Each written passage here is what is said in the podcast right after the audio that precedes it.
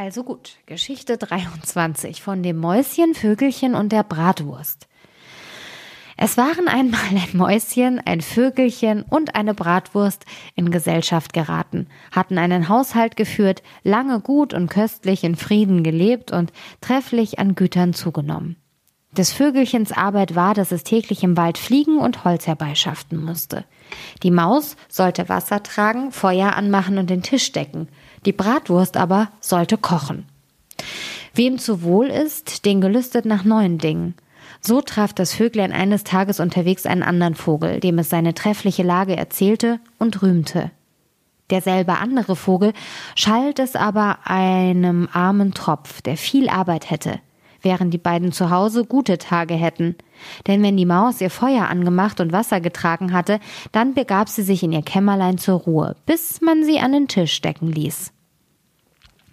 Das Würstlein blieb beim Topf, sah zu, dass die Speise gut kochte und wenn es bald Essenszeit war, schlängelte es sich ein bis viermal durch den Brei oder das Gemüse, dann war es geschmalzen, gesalzen und zubereitet kam dann das Vöglein heim und legte seine Bürde ab, dann setzten sie sich zu Tisch und nach dem Mahl schliefen sie sich die Haut voll bis zum anderen Morgen.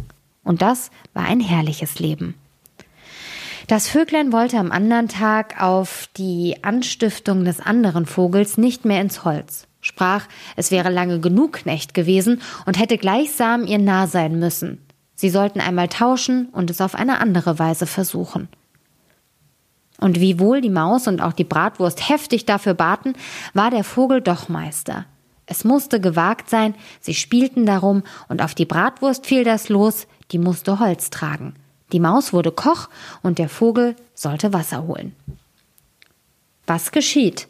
Das Bratwürstchen zog los in den Wald, das Vöglein machte Feuer an, die Maus stellte den Topf auf und sie warteten, bis Bratwürstchen heimkäme und Holz für den anderen Tag brächte. Es blieb aber das Würstlein so lange unterwegs, dass ihnen beiden nichts Gutes schwante und das Vöglein ein Stück Luft hinaus entgegenflog.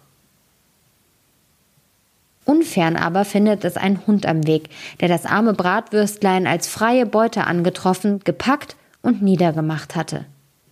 Das Vöglein beschwerte sich auch darüber sehr gegen den Hund, das sei offener Raub, aber es half kein Wort, denn sprach der Hund, er hätte falsche Briefe bei der Bratwurst gefunden, deswegen wäre ihm ihr Leben verfallen gewesen.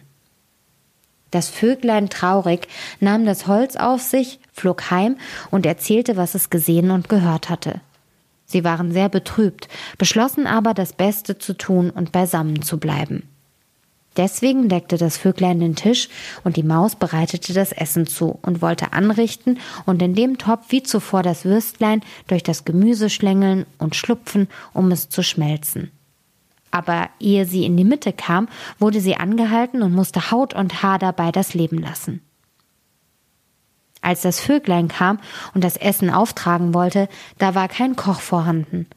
Das Vöglein warf bestürzt das Holz hin, hin und her, rief und suchte, konnte aber seinen Koch nicht mehr finden. Aus Unachtsamkeit kam das Feuer in das Holz, so dass eine Feuersbrunst entstand. Das Vöglein eilte Wasser zu holen. Da fiel ihm der Eimer in den Brunnen und es mit hinab, dass es sich nicht mehr retten konnte und da ersaufen musste.